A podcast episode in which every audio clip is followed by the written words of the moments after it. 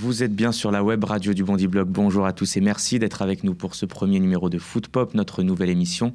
Tous les mois à ce micro, nous parlerons du football vrai, le nôtre, celui des stades de banlieue, des clubs de quartier, de la formation des stars de demain. Et pour cette première, ils sont trois à nous avoir fait euh, le plaisir d'accepter notre invitation. Imedama, bonjour. Tu es entraîneur des U19 nationaux à l'Entente Sanois-Saint-Gratien. Julien Pitard est à côté de toi. Bonjour Julien. Bonjour. Tu es professeur d'EPS, mais aussi et surtout entraîneur des U15 et responsable de la section sportive scolaire au Red Star. À l'autre bout de la table, Mathieu Blard du Bondi Blog est avec nous. Bonjour, Mathieu. Le Red Star, on en parlait, Julien. Nous allons en parler euh, dans le débat d'actu de Foot Pop.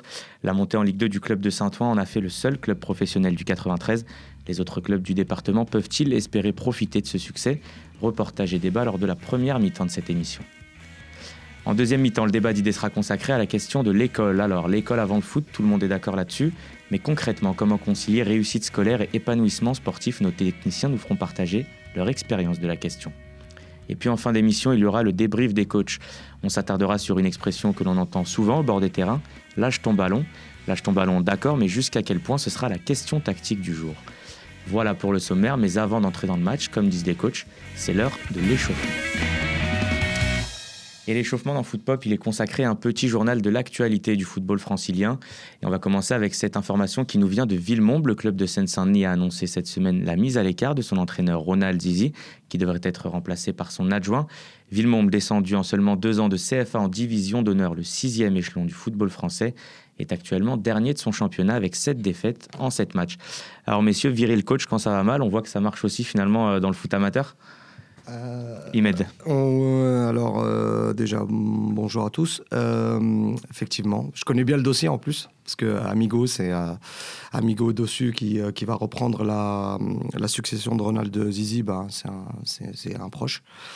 malheureusement, bah, je crois que c'est le, troisième licenciement depuis le début de la saison en DH parisienne. Après le Racing et Bologne. Voilà, c'est ça. Donc c'est le troisième bah, ça existe aussi dans le, dans le monde amateur. Hein. voilà, quand il n'y a pas de résultat, quand il y a, y a, des clubs qui, qui ont cette politique-là de, des seniors, ce qui est le cas, le cas par exemple du, Racing. Quand on met tout sur les seniors, quand on met les moyens, bah, généralement on se rend compte euh, très vite que bah, dès qu'il n'y a plus de résultats, le premier fusible, comme on dit souvent, bah, c'est euh, plus facile de changer un coach que 18 joueurs. Donc là, c'est le cas finalement, c'est souvent, euh, c'est un bon exemple en tout cas de ces équipes qui sont en championnat national et qui descendent, en, qui redescendent en région et qui ont du mal. C'est quoi? C'est la région Île-de-France qui est plus dure finalement au niveau euh, football? Bah, le championnat, le championnat DH parisien, euh, on le voit, on le voit très bien. Il est, très difficile. les équipes qui, qui, sont en 19 ans en, championnat DH, pardon, quand ils montent en CFA2, en senior, c'est très très rare que, que ces équipes-là redescendent. Donc, euh, donc ça, ça, prouve le niveau.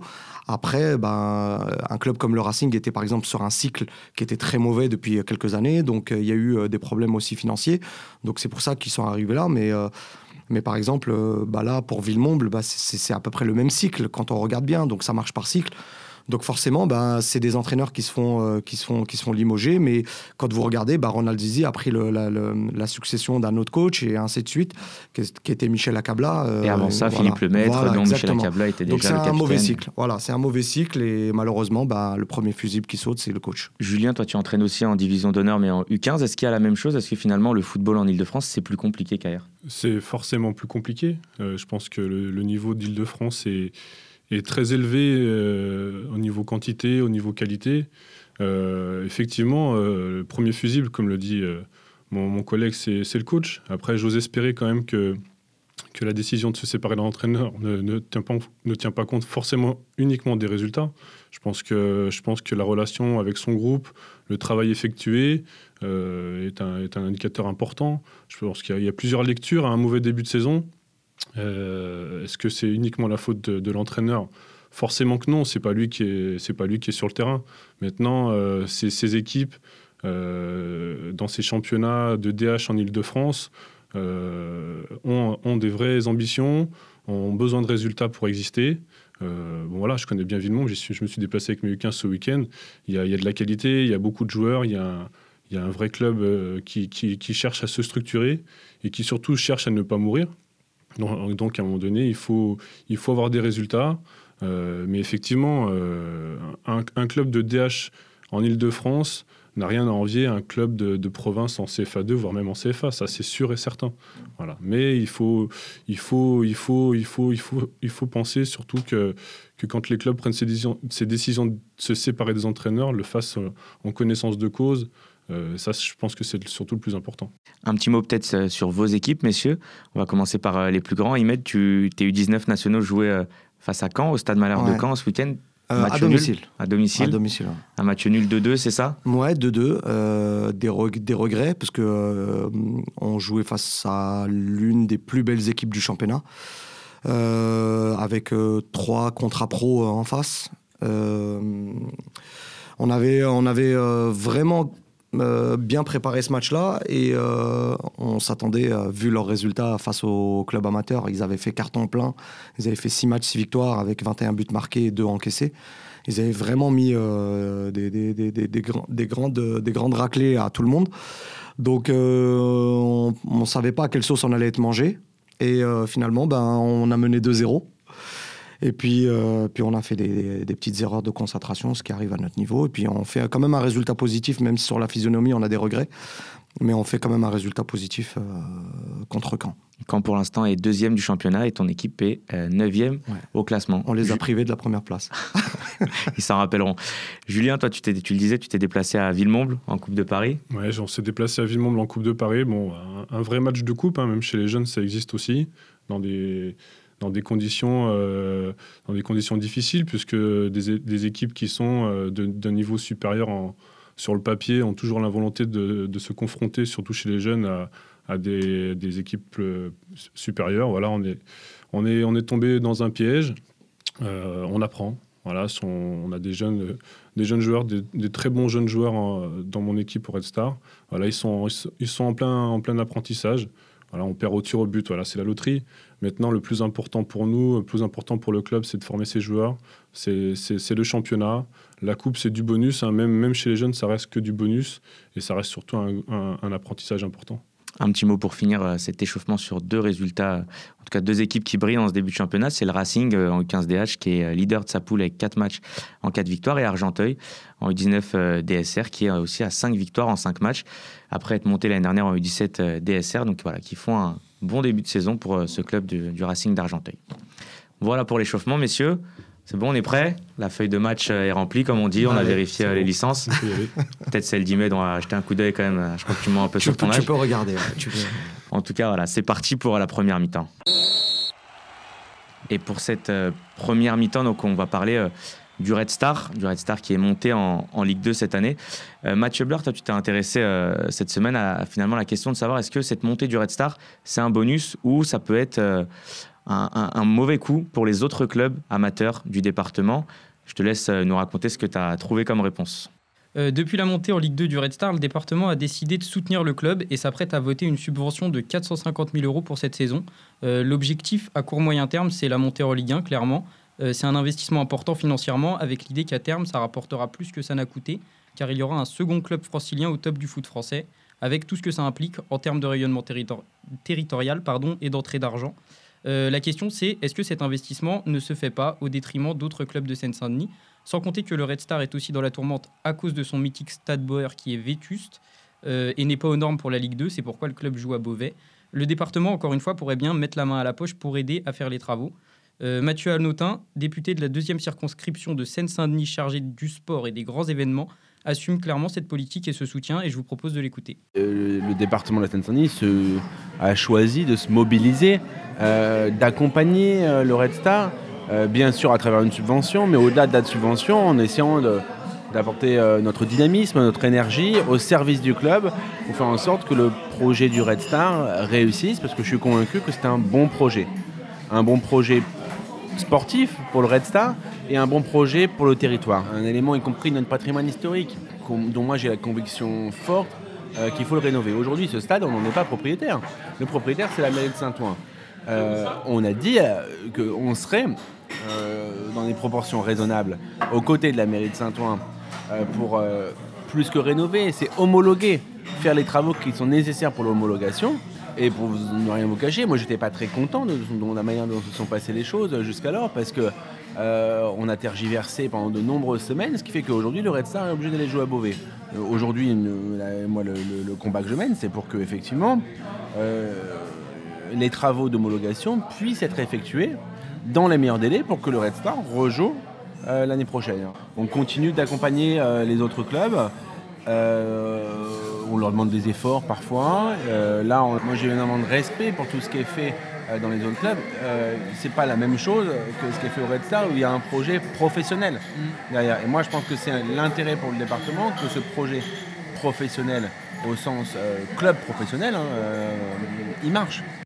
De l'autre côté, les clubs amateurs sont obligés de se serrer la ceinture, comme nous l'explique Jean-Frédéric Pianelli, président du club de Noisy-le-Sec qui évolue en CFA2. Les subventions départementales depuis 5 ans ont baissé plusieurs fois.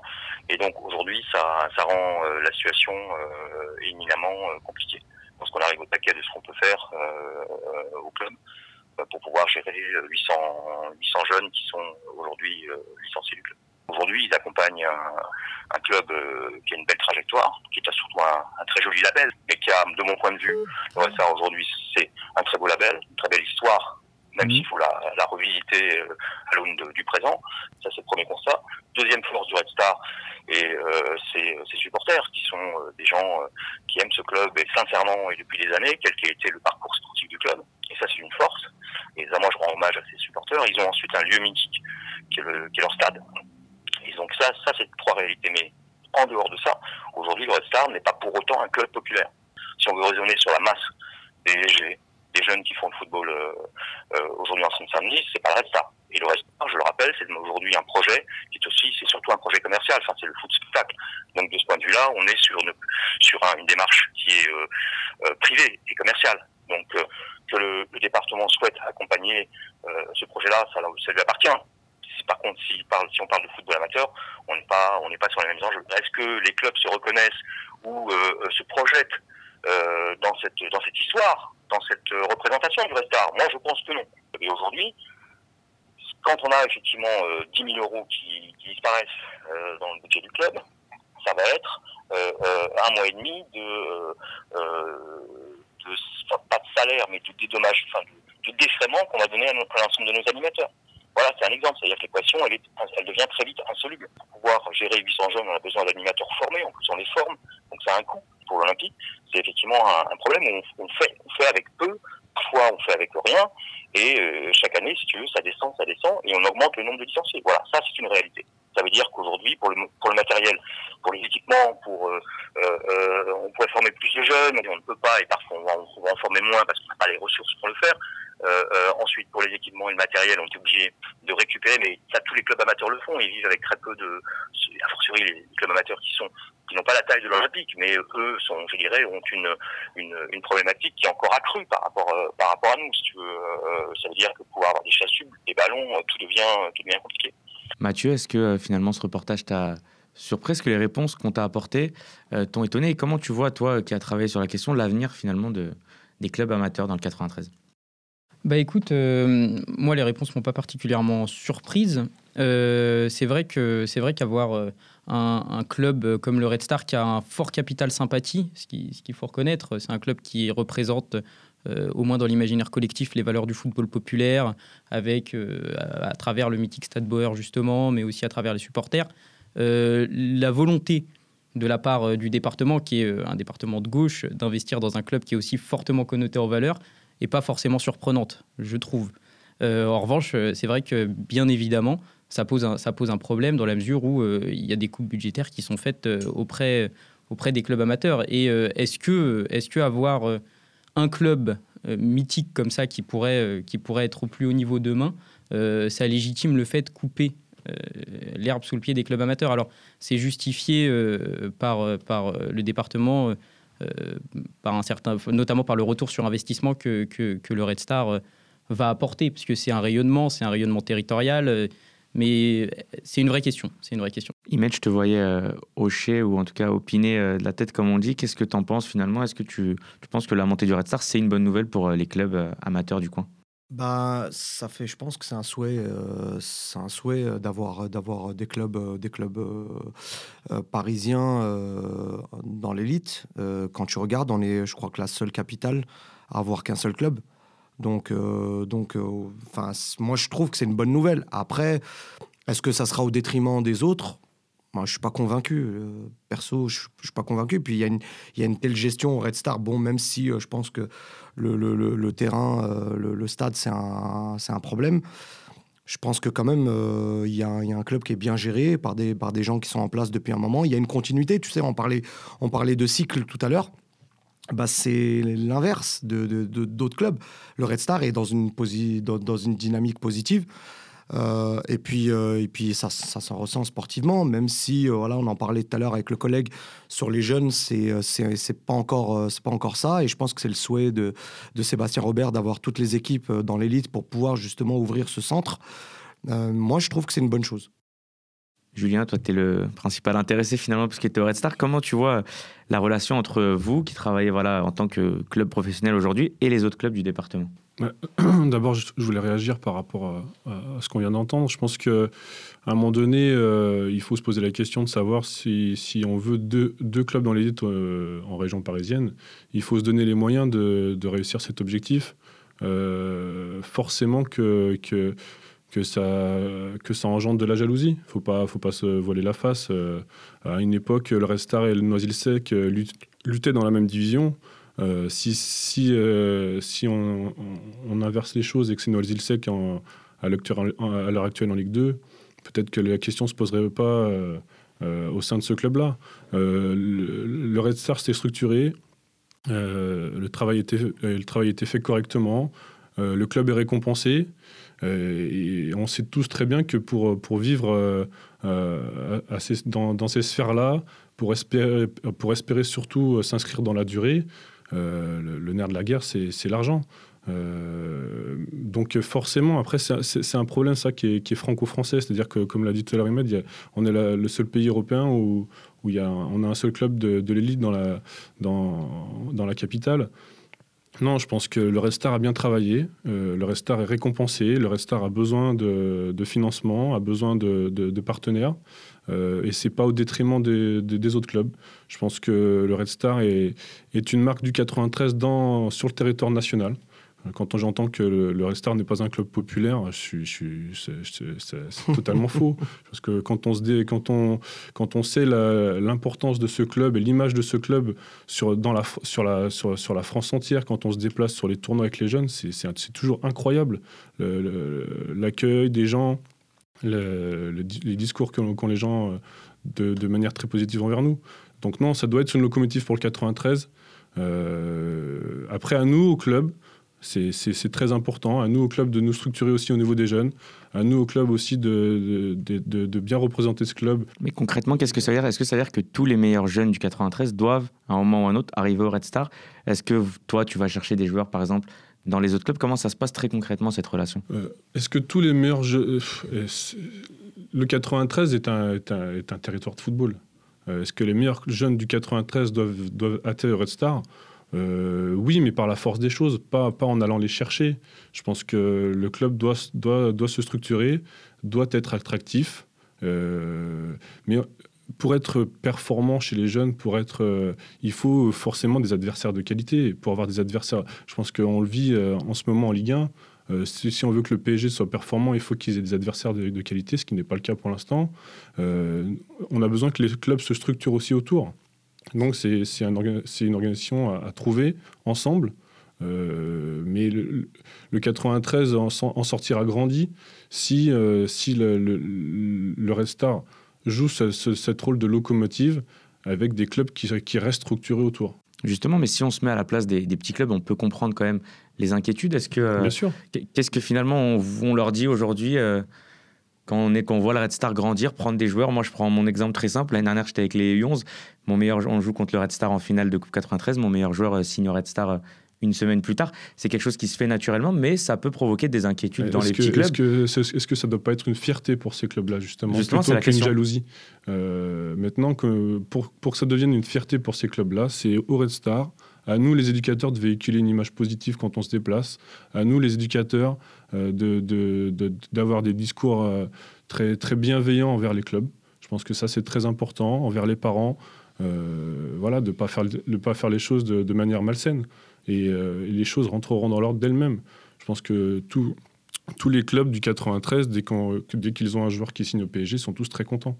Voilà, pourquoi? Parce que le, PSG s'est structuré, le PSG a des, gens bienveillants qui qui, qui, fonctionnent avec eux en partenariat euh, avec les clubs du 93 quand ils se déplacent le samedi après-midi ou le dimanche matin. Donc l'idée c'est qu'il y ait la même chose avec le Red Star d'ici quelques temps. Bien sûr, il faut, il faut qu'on communique de manière positive, il faut qu'on véhicule une image, il faut qu'on travaille avec les clubs, quitte à les aider à se structurer, quitte à les aider euh, au niveau de la formation. Euh, je pense que ça c'est très important. tous les éducateurs du Red Star sont, sont, sont diplômés ou sont en passe de lettres.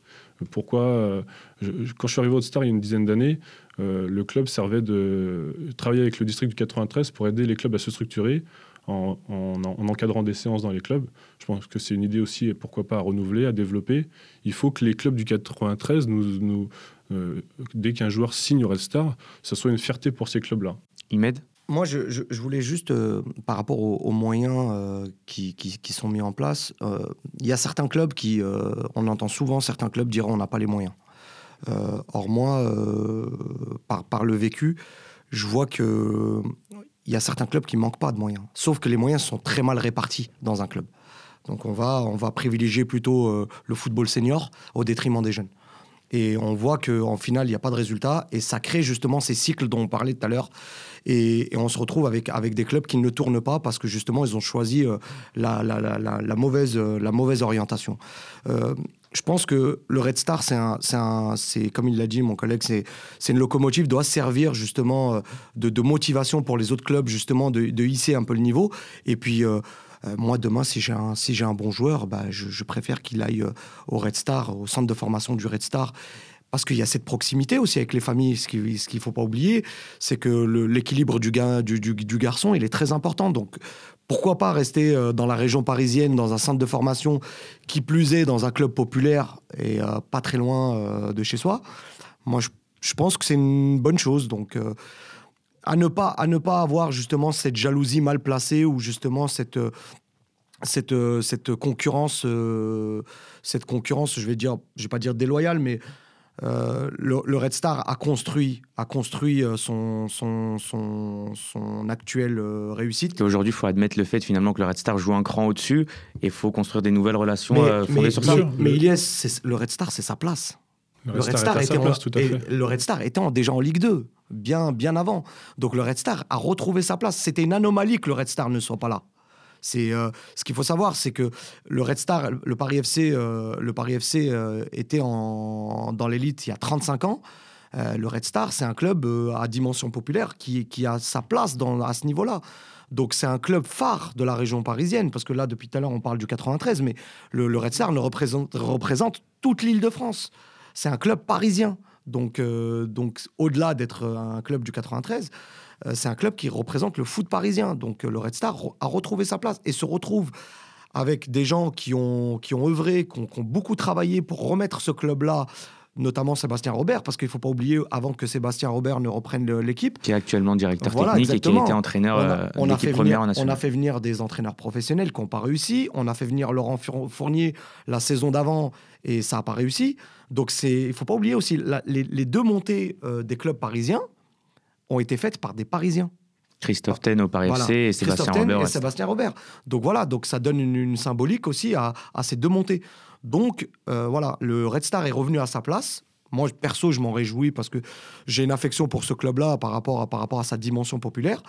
Et il faut, faut, faut, aussi se dire, c'est rare des clubs qui, euh, qui ont des seniors DSR qui, euh, qui regroupent 400, 500 spectateurs par, par week-end. C'est sûr. je, pense que, je pense que, comme l'a dit Med, le Red Star est en ce moment en train de, de montrer qu'en Ile-de-France, dans la région parisienne, et, j'insiste, en particulier dans 93, il y, a, une formation de joueurs de qualité, une formation d'entraîneurs et des entraîneurs de qualité. Euh, donc on doit, on, doit soutenir, on doit soutenir ces initiatives, on doit soutenir ce club évidemment, j'en fais partie, donc euh, euh, mon, discours est pas forcément très objectif, mais pour, pour me déplacer, pour travailler avec les commissions techniques et sur les formations d'éducateurs, il n'empêche que tous les entraîneurs, tous les jeunes entraîneurs ont, envie d'entraîner Red Star, souhaiteraient venir au Red Star pour, travailler avec le meilleur club actuel en région parisienne, si je mets à part évidemment le PSG. Ce sera le mot de la fin de cette première mi-temps. Et la mi-temps, euh, il n'y a pas de retour au vestiaire, on reste ici.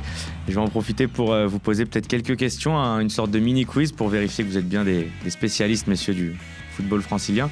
Et la première question, c'est euh, dans quel club Pogba a-t-il passé le plus de temps dans sa carrière? Est-ce que vous savez? Bonne question. Ah ah. je, dirais à Torcy, ça fait, ça fait une, réponse facile. Donc, à moi, vu ton sourire, à mon avis, ça doit pas être Torcy. Il a passé un an à Torcy seulement. Voilà. Donc, c'est pour ça que. Donc avant Torcy. Euh, oh c'est dans le 77, je vous donne un petit indice. C'est pas loin de Torcy. C'est Roissy-en-Brie, son premier club, dans lequel il a passé 7 ans, puis un an à Torcy, 2 ans au Havre, 3 ans à Manchester United et, 3 ans à Et tu vois, le, le, comment dire, le, ce, qui est, ce qui est dommage, c'est qu'on retient que Torcy. Exactement, c'est pour ça que j'ai pris cette question. Voilà. Bonne question. Enfin, tu as, choisi la bonne. Et pourquoi on, pourquoi on retient que Torcy dans la formation de Paul Pogba? Parce que c'est Torcy qui l'a fait signer, que c'est le club un peu médiatique en tant que bah, club formateur, bah, je pense. Iliès le disait très bien tout à l'heure, il est, il est à Aubervilliers. Euh, si demain, euh, un gamin d'Aubervilliers de, va au Red Star et sort du Red Star, même s'il fait une saison ou deux, on va forcément retenir le Red Star. D'ailleurs, c'est déjà le cas avec, par exemple, quelqu'un comme Abou Diaby, pour qui on retient beaucoup son passage au Red Star, et qui a fait euh, auparavant plus ah, d'années en tout cas. C'est malheureux, mais malheureusement c'est comme Mais c'est normal, oui, c'est une forme de Les, gens euh, initiés savent après par où sont passés ces, gens-là.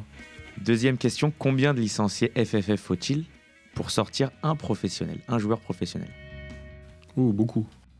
Ça, c'est quoi? C'est en termes de pourcentage? C'est en termes de, voilà, de, statistiques sur, sur euh, X nombre, enfin X joueurs. 5 000, je dirais 5 000. Exactement. Bah, t'as pas triché par hasard Non, j'ai pas triché. j'ai pas triché, non. C'est des statistiques qui sont des statistiques qui sont très importantes pour moi. Peut-être qu'on en parlera tout à l'heure, mais en travaillant avec les, joueurs au niveau scolaire, au niveau sportif, euh, évidemment que je me tiens informé de, de, ces choses-là, puisque c'est des, des, des discours qu'on a avec les familles, avec les enfants, pour leur faire comprendre que c'est un chemin long et difficile. Et justement, pour prouver que c'est un chemin long et difficile, si on prend l'ensemble des joueurs qui évoluent dans un centre de formation, même pas dans un club, mais dans un centre de formation de clubs professionnels, combien deviennent professionnels en pourcentage? Après, ça va varier aussi des clubs. Euh, il y a, une moyenne FFF 10%. qui est 10%. Ils tu dis combien? Je dirais 25%. Et ben, c'est entre les deux, c'est 16%. 16%. Alors que souvent, c'est marrant parce que souvent, les joueurs qui signent en centre, on a l'impression que c'est une forme d'aboutissement presque. Tout le monde les félicite, bravo, etc finalement, on se rend compte que. heureusement, que c'est une, heureusement que c'est une moyenne parce que tu as des clubs qui sont euh, très très bas et tu as des clubs. Ah, je, pense qu'un club comme Lyon relève un peu le. Je vais me faire chambrer par mes joueurs parce que je crois que cette semaine j'en ai parlé dans le vestiaire et je leur ai dit 10%. Mais c'était pour leur faire peur aussi. Enfin, mon 16%, euh, c'est, ça, ça veut dire des choses quand même. Mm. Voilà, ça veut dire des choses. C'est quoi le discours quand tu lui donnes ce chiffre dans le vestiaire? Qu'est-ce que tu leur dis Le euh? discours, c'est de, de, de, faire preuve d'humilité de faire preuve d'humilité, de, de, comprendre à 15 ans que, que, que pour l'instant, le nom, le nom euh, n'est pas inscrit sur leur maillot et qu'il est loin de l'être. Voilà, et, c'est important. On, travaille, je pense qu'Imed le fait la même chose. Euh, des, enfants qui partent en centre de formation, j'insiste, moi, avec eux, j'entretiens des relations pour qu'ils viennent après partager leur expérience, faire comprendre aux jeunes joueurs que c'est compliqué, faire comprendre aussi leurs erreurs de parcours. Voilà, on a des, enfants qui étaient en section sportive au Red Star, qui, qui, qui dans, des centres de formation, qui sont de retour maintenant euh, au club ou en région parisienne. Voilà, c'est 10%, 16%, c'est très très peu. Et on parle bien des gens qui sont, qui sont déjà en centre de formation. Alors, euh, dans notre vestiaire, à nous, en Ile-de-France, euh, si on le ramène un pourcentage, voilà, 1 pour 5000 licenciés FFF. ça, il faut que les familles. Alors, les joueurs, le, les joueurs l'entendent d'une oreille à 15 ans. Je pense que c'est aussi un discours qu'on doit avoir avec les familles à l'heure actuelle, encore plus. On parlait tout à l'heure du championnat de division d'honneur en senior. Quel club est actuellement leader de division d'honneur? Les Mureaux. Les Mureaux. tout à fait. Bravo. Les Mureaux. Les, les, les, Mureaux, mais à mon avis, ça va être une, longue bataille parce que le championnat est très serré. Donc ça va jouer euh, Mureaux, Versailles. Et il y a Créteil qui veut faire monter sa, réserve.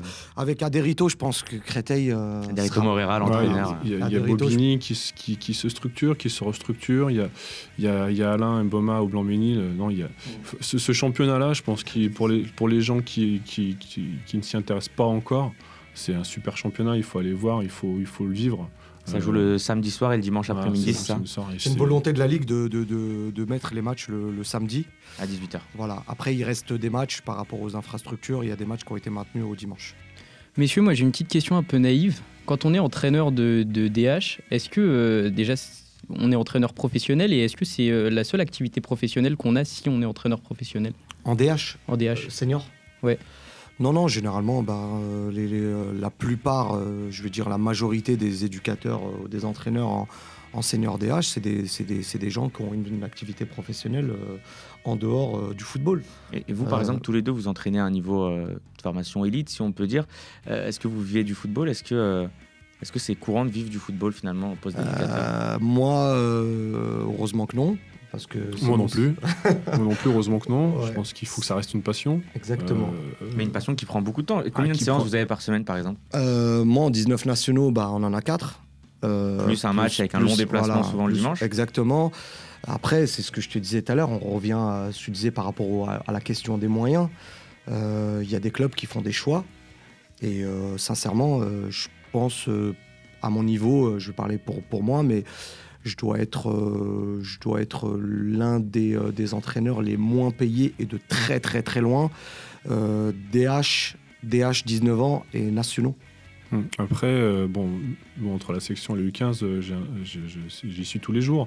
Donc, tu es professeur de PS et entraîneur. donc on s'entraîne tous les jours entre la section et les U15. Maintenant, il faut, il faut aussi bien comprendre, on en parlait tout à l'heure sur les, problèmes des moyens. On, on a parlé hein, dans l'introduction d'un d'un coach qui s'est fait remercier. Je pense que si, si on, il faut, qu'on fonctionne aussi en, bonne intelligence. Il ne faut pas mettre tous les œufs dans le même panier. Le football reste un, mode de, on va dire, un emploi très aléatoire, voilà, un mode de vie professionnel très aléatoire, euh, trop aléatoire certainement. Donc, euh, quand euh, moi, tous les conseils que je donne aux, coachs qui, qui, qui, souhaitent faire du, du foot leur, leur métier, de, garder toujours, euh, toujours une porte de sortie, de toujours garder une activité en parallèle.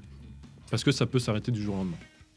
Autre question, l'actualité, c'est l'équipe de France. Sur les 23 joueurs qui affronteront l'Allemagne, ou en tout cas qui étaient sélectionnés pour affronter l'Allemagne demain avec les Bleus, combien sont issus de la région parisienne? Oula. Oula, bonne question. Il y en a, je dirais, 4. 4 Imed, combien tu dis? Moi, je dirais, il y a 7 joueurs.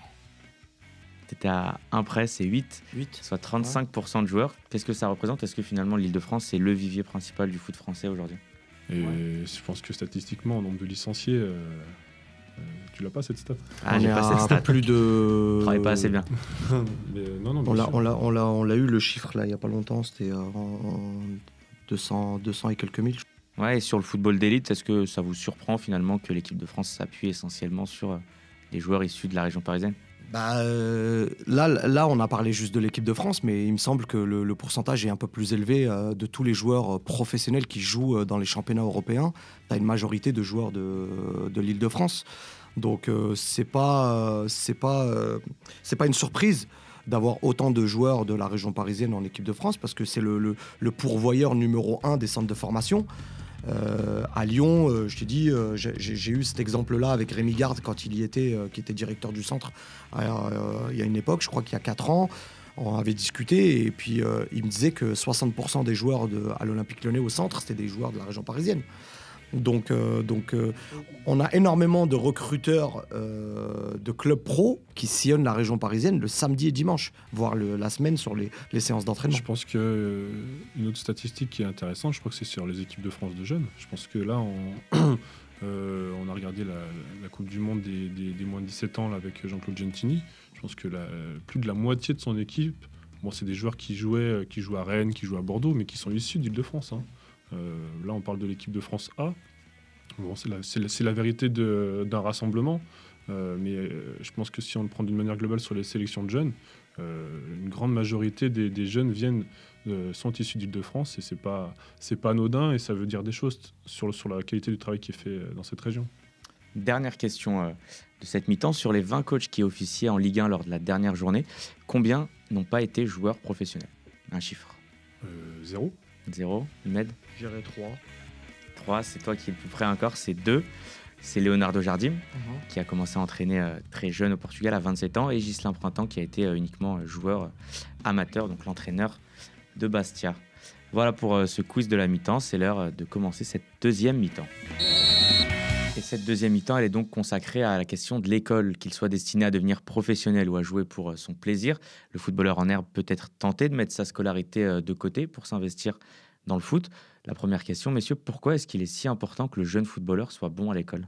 Je pense que bah, toutes les statistiques qu'on a données tout à l'heure, je pense que je pense que tu parles d'un professionnel sur 5000 licenciés, de, 16 contrats, de 16 joueurs professionnels sur, euh, sur 100, 100, joueurs qui rentrent dans son formation. Voilà, je pense que les, les choses sont claires. Euh, l'école, euh, l'école ne doit pas être laissée de côté. L'école doit, doit être là, toujours la priorité du jeune. Voilà, et, que, et que si jamais elle doit réussir dans le football, euh, ce qu'on peut souhaiter à tous les, c'est le rêve de tous les joueurs. Mais je pense qu'il faut qu'ils se forment scolairement, il faut qu'ils passent leur diplôme, puisque puisqu'à la sortie, euh, la sortie, ça reste euh, un milieu, un milieu sportif reste aléatoire au niveau professionnel. donc voilà, c'est indispensable. C'est le discours qu'on doit tous avoir, éducateurs de jeunes d'Aubervilliers à Noisy-le-Sec, à Saint-Ouen, à l'Entente, avec tous les enfants de, de 6 ans à 19 ans. L'école reste la priorité. Moi, je me bats pour ça au quotidien avec, avec mes joueurs. Je me bats au quotidien avec mes élèves. Euh, encore plus maintenant, à l'heure actuelle, dans, notre société où il est très difficile de trouver du travail, euh, surtout quand on n'a pas de diplôme. Euh, non, ça, reste une priorité indispensable. Et justement, Imed, toi qui entraînes des plus grands, des jeunes adultes presque, qui voilà, tu es dans un, mode de compétition en 19 national. Est-ce que tu as quand même le temps? Est-ce que c'est quand même une problématique pour toi à l'école? Bah, J'allais te donner euh, justement une anecdote euh, à ce niveau-là, justement pour, euh, pour illustrer un petit peu ce qu'on est en train de dire. J'ai un joueur qui, qui a fait deux ans avec moi sur un cycle en U19 qui s'est retrouvé face à une problématique assez importante. c'est qu'il a signé un contrat avec la CFA d'un an. Et malheureusement, la CFA s'entraîne le matin. Donc euh, voilà, donc lui, il a ses études, il y a, le bac. Donc du coup, euh, il a accumulé une, année de retard. Donc euh, du coup, il m'a, demandé conseil en début de saison, alors que c'est un garçon qui, qui a amené à même jouer même bien plus haut que la, CFA. On, en a discuté avec Vincent Bordeaux il, y a peu de temps. je lui ai conseillé l'école. Ah, tout, simplement. Il n'y a pas eu d'hésitation dans, ce que j'ai pu lui dire. Euh, tu as un choix à faire. Euh, moi, enfin, pour moi, là, on en parle. Ce que je lui disais au téléphone, on, en parle, mais on ne devrait même pas en parler. Enfin, le, choix, il est, euh, il, est, il est rapide. Demain, moi, j'ai eu cette chance d'avoir, d'avoir tenté l'aventure un peu à l'étranger à un niveau professionnel. Quand tu te retrouves sans rien, quand tu reviens, si tu n'as pas d'études, et ce qui était mon cas, derrière, tu rames. Derrière, tu rames. Bah, justement, bah, tu n'as plus rien, tu es obligé de faire des petits boulots, tu es obligé de cumuler euh, tu vois, des, petits boulots pour survivre. Et puis, euh, si en plus de ça, tu as des frères et sœurs derrière, ça devient compliqué. Donc, je pense que déjà, avec les études de notre société actuelle, c'est difficile. Alors, sans, c'est encore plus compliqué. Donc, il est très important pour les éducateurs de, de toujours d'être vigilants justement sur la scolarité des, des gamins qu'ils ont. Moi, j'ai des 19 ans. Euh, je peux te dire que même en championnat national, la priorité demeure les études. Peu importe, s'ils doivent euh, louper des séances, c'est pas grave. Tu vois, je préfère euh, justement qu'ils passent une séance ou deux, mais qu'il y ait une préparation derrière. Et l'année dernière, j'avais vraiment insisté sur une réussite. C'était celle du bac en fin de saison. Donc, je me suis tenu, je me suis tenu informé de ce qu'ils faisaient sur l'année. Donc, la fierté de l'année dernière, c'est pas d'avoir fait un 16e de Gambarde et c'est pas euh, d'être monté en, national, c'est d'avoir eu 76% euh, de réussite au bac par rapport à l'effectif. Et c'est ça, le, c'est ça la réussite. Donc nous, les éducateurs, on doit avoir justement ça comme, euh, comme, comme, comme motivation. Comment on fait concrètement quand on est éducateur pour l'aider finalement dans sa scolarité? Est-ce qu'on a des leviers alors qu'on le voit uniquement le soir, le week-end? Le, le, travail de, de l'éducateur, de toute façon, il ne peut pas se faire sans les parents. Et je pense que, je pense que là, on touche vraiment à, une problématique euh, cruciale, en, notamment en Ile-de-France. C'est-à-dire que les parents nous confient leurs enfants dès le plus jeune âge au football, euh, en espérant qu'on puisse faire leur éducation, en espérant qu'on puisse les aider scolairement, euh, mais ça ne peut pas se faire sans eux. Malheureusement, ça ne peut pas se faire sans eux. Et quand, parce que, comme tu l'as dit, on les voit trois fois par semaine, quatre fois, voire cinq fois. Mais sur, sur le temps de la semaine, c'est très peu. si, si, les parents ne sont pas là derrière pour nous dire voilà, ça se passe mal à l'école, qu'est-ce qu'on peut faire pour lui voilà, il y a cette problématique de parents qui est super importante. Il faut qu'on travaille avec les parents. Il faut que les parents nous fassent confiance. Il faut que les parents nous donnent les informations. il ne faut pas hésiter. Euh, qu'est-ce qu'on peut faire? On peut tout faire avec ces, avec ces joueurs-là. Toi, par exemple, une des réponses, c'est cette section sportive scolaire que Red Star a mis en place avec le collège euh, Michelet, je mm, crois, à Saint-Ouen, où tu es prof de PS. Est-ce que tu peux nous expliquer comment ça fonctionne et est-ce que ça marche? Alors, ça, fonctionne euh, de, comme anciennement les, sports-études. C'est-à-dire que ces enfants-là rentrent au collège, font partie d'un projet section sportive. Donc, ils ont un emploi du temps comme tous les autres élèves du collège. Euh, on est en d'heures de français, d'heures de mathématiques. Et en plus, ils ont 4 euh, heures de, football dans la semaine, donc euh, deux entraînements. Donc en complément des entraînements du club, ça fait un, entraînement par jour.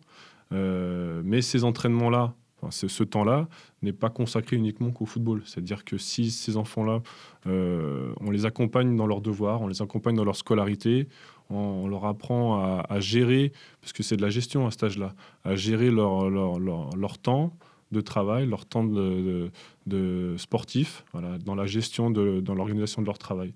Donc ils ont deux entraînements par semaine, en plus de tous les autres joueurs du club. C'est-à-dire que toi, ton équipe de U15DH, c'est des joueurs qui sont tous dans la même classe Malheureusement, alors après, c'est dans l'idéal, ces enfants-là euh, devraient être en section sportive.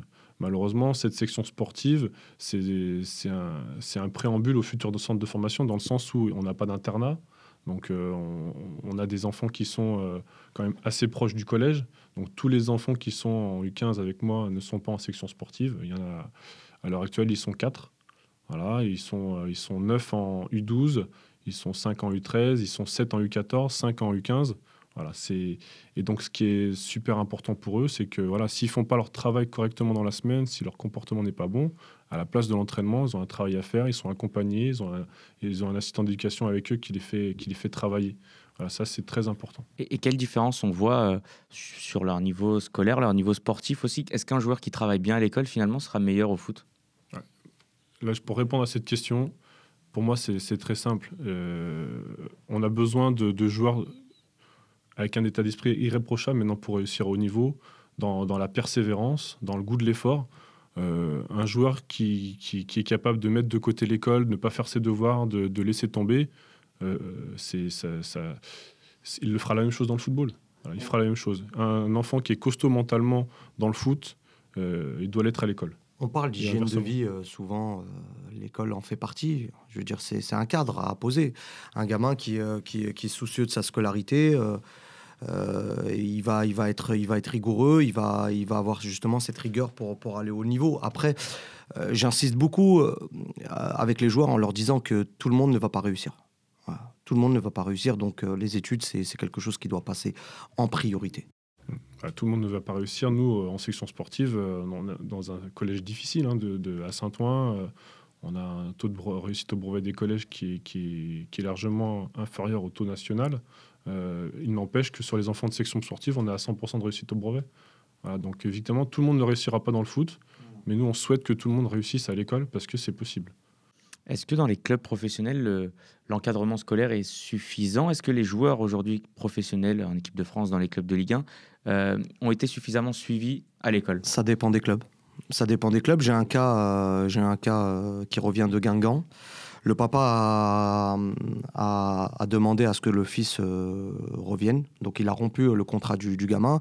Quand j'ai essayé un peu de, savoir le, pourquoi du comment, ben, euh, tout simplement parce qu'il il était dans un club où il allait à l'école euh, que le matin. Donc du coup, le, père, le père avait justement cette crainte que s'il réussit pas, justement, s'il n'était pas retenu, euh, qu'est-ce qu'il allait, qu'est-ce allait devenir? Donc, il a donné une priorité, il a, il a été au devant du problème, il a, il a choisi l'école.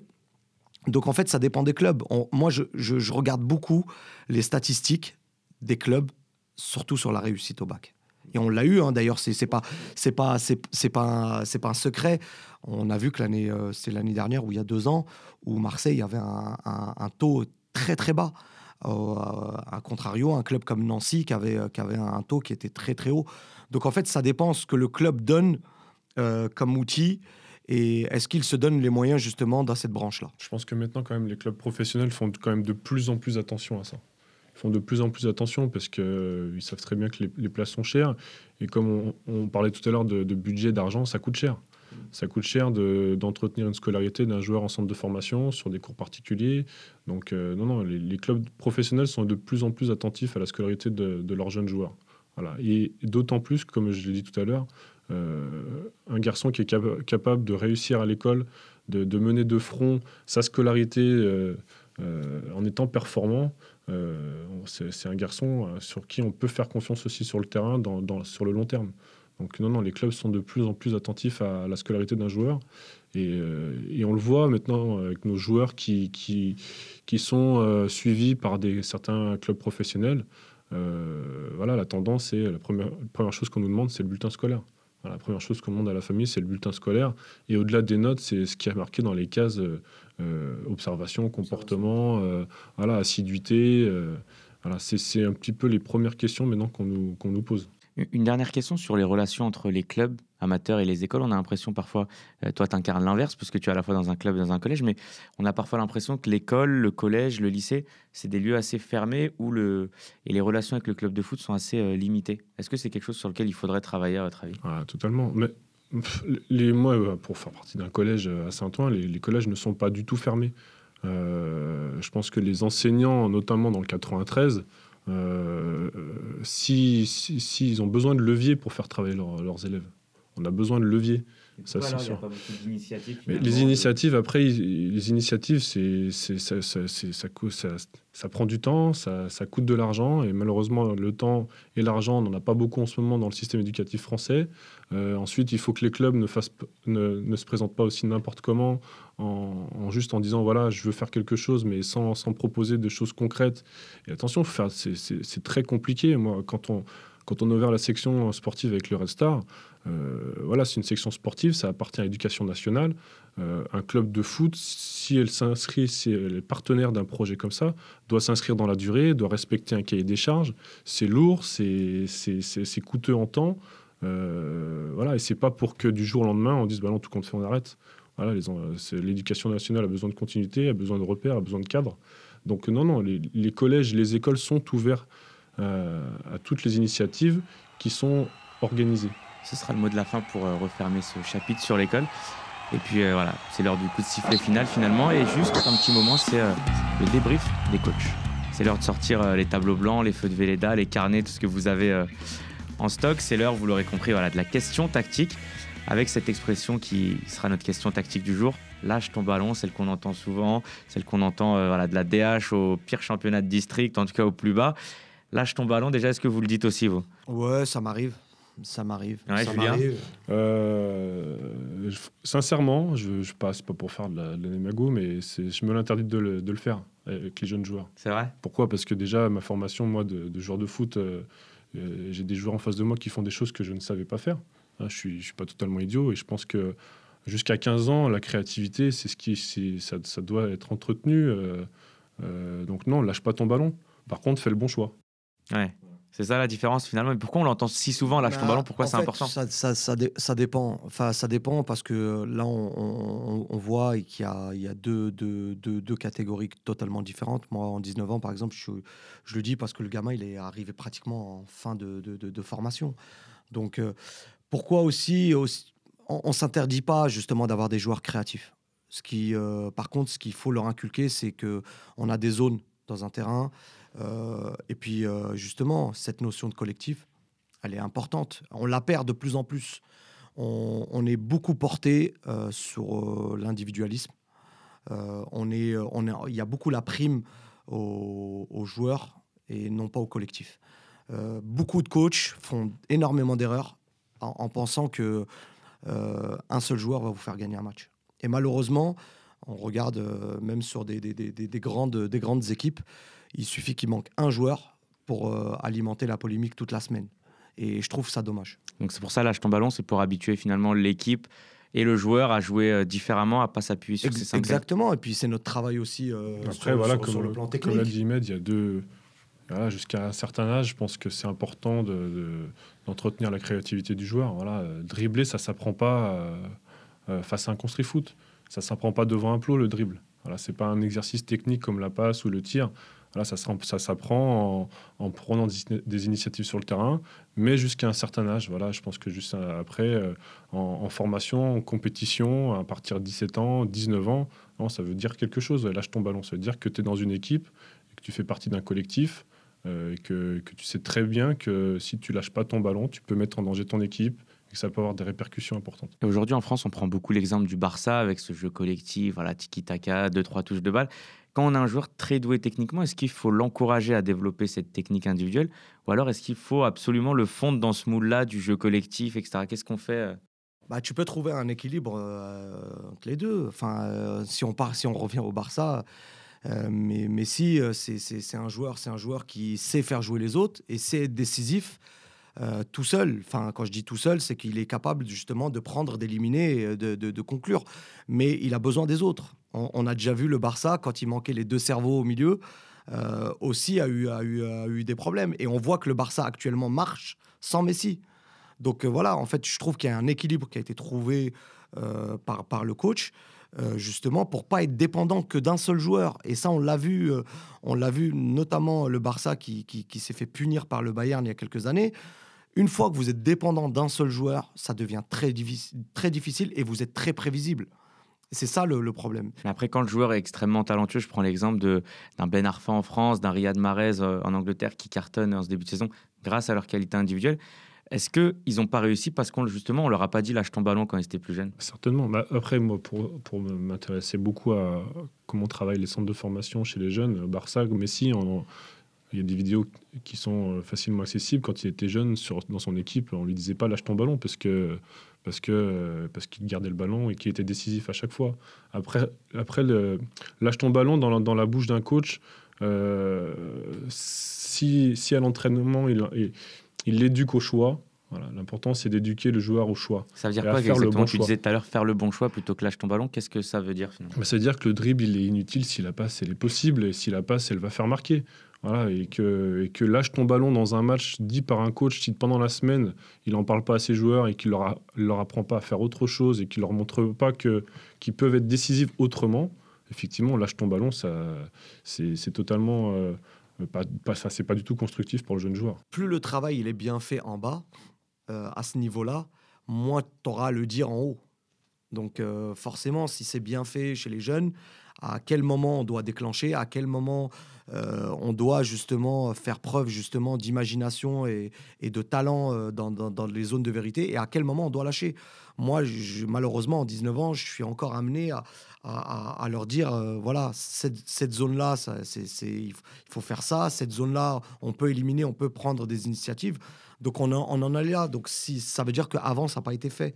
Donc c'est pour ça que c'est très important à l'école de foot et en crescendo, en montant, de, de, leur donner des, des, indications euh, et surtout des repères pour que justement cette créativité, on ne la perd pas, mais qu'elle devienne aussi euh, importante pour le. Faire attention, surtout maintenant à l'époque actuelle, on, on, le vit de plus en plus. Hein, les enfants ne sont pas dans les city-stades. Hein. Les enfants sont devant la console, sont devant la télé. Euh, cette créativité qui, qui, qui, ne s'apprenait pas dans un club de foot, mais qui s'apprenait euh, le soir en jouant avec ses copains ou, le, ou dans la cour de récréation. Euh, il faut maintenant que nous, on fasse le parallèle dans les clubs et qu'on prenne ces initiatives-là. Donc, surtout, surtout voilà, encourager la créativité des, jeunes joueurs, voilà, prendre cette place. Merci, messieurs, pour ce point tactique. Un petit euh, mot de fin là, de, troisième mi-temps, comme qui dirait. Il y a la France qui affronte euh, l'Allemagne demain. Un petit, euh, Je suis au Stade de France. C'est vrai? Ah, la classe. Ah. je, serai à l'entraînement, moi, demain. ah, voilà, là, il tacle. C'est-à-dire que lui, il taffe et toi, tu, ah, vas te la couler douce. Eh, écoute, c'est ça. J'ai besoin de plus travailler que lui en ce moment, certainement. Un pronostic? Écoute, je vois, je vois un match, un match, un match nul. Match nul, Julien? Je vois un bon match. Euh, non, non, je vois, je, vois, je vois la France parce que parce qu'au-delà de tout ce qui se passe euh, sur l'extra, l'extra sportif, il y a un vent nouveau, il y a, voilà, il y a Ben Arfa qui revient en pleine forme, il y a Gignac qui, qui, revient avec une culture différente et qui peut apporter ça justement, un souffle nouveau en équipe de France. Non, je, vois la France gagner. Euh, voilà, je vois la France gagner et bon, ce sera forcément très compliqué. Mais voilà, il y a des jeunes joueurs qui sont issus de, de la formation euh, en Ile-de-France qui vont faire la différence. Mathieu moi, je vois bien un petit 1-0 avec un exploit individuel de Ben Arfa parce qu'il est on fire. Quoi. Bien sûr. Mais globalement, elle vous plaît cette équipe de France? Vous la voyez faire quelque chose à l'Euro? Moi, non. Non? Moi, personnellement, non. Qu'est-ce qui je... va pas? En fait, je trouve qu'on a, on n'a pas fait, euh, on a, on n'a pas fait mieux en termes de, jeu. Euh, on n'a pas trouvé encore ce 11 de départ euh, depuis 2010. On sait, je pense qu'on sait, on sait, comment dire, on s'est gargarisé du dernier mondial, du dernier quart de, quart de finale. mais si on regarde le parcours, on ne peut pas dire que, qu'on a été, on a été très bon. Il y a un match qui a été abouti, c'est la Suisse. Le reste, c'était très très moyen. Euh, puis on a eu un facteur chance aussi pour, pour y arriver, notamment contre le Nigeria, si on, se rappelle du match. Euh, donc moi, personnellement, je ne suis, je suis pas optimiste pour, pour cette équipe. Euh, sincèrement, j'aime l'équipe de France. mais je ne m'y retrouve plus dans, dans, cette équipe, ni dans son management, ni, ni, ni, dans, ni dans les, les joueurs qui la composent. Julien, tu es moi, je suis une nature optimiste. Je suis une nature optimiste. Après, euh, je pense qu'on est en pleine reconstruction. Que ça prend du temps. Ça fait, euh, ça, fait, ça, fait trop longtemps, mais quand, je, je, le prends personnellement, c'est très, ça fait, ça fait peut-être, euh, ça manque d'humilité de dire ça, mais quand l'équipe de France ne réussit pas ou quand l'équipe de France propose des joueurs qui se comportent mal, je le prends pour moi parce que, parce que j'estime que nous, les éducateurs, on est à la base de tout ça. Et que s'il si, se passe des choses comme ça en équipe de France, c'est qu'on a mal fait notre travail. Donc euh, le, football français est en reconstruction. on, est à la base. Et que l'équipe de France, c'est la vitrine de notre travail sur, euh, le long terme. Donc euh, non, je suis optimiste parce que je vois des gens travailler au quotidien au bord des terrains. on voit des gens qui, qui essaient justement maintenant d'inculquer des, valeurs perdu qu'on essaie de retrouver chez les jeunes joueurs. Donc non, je suis optimiste. Après, pour cette équipe-là, il y a de la qualité. Maintenant, sur, sur, sur un championnat, on a des équipes euh, qui, sont, qui sont plus fortes que nous, ça on le sait. Sur un match, tout est possible. C'est noté. Voilà, c'est fini pour ce premier numéro de Foot Pop. Merci à Imedama et Julien Putard d'avoir essuyé les plates, on va dire, nous avoir fait le plaisir en tout cas d'être avec nous aujourd'hui. Merci à Mathieu Blard qui était avec nous et qui nous a aidé à préparer cette émission, à Eftimios à la réalisation. Merci euh, au Bondi Blog voilà, pour euh, nous accueillir dans ces studios de web radio. Quant à moi, je vous donne rendez-vous le mois prochain pour un nouveau numéro de Foot Pop. En attendant, vous connaissez l'adresse www.bondiblog.fr. Comme dirait l'autre, à ciao, bonsoir.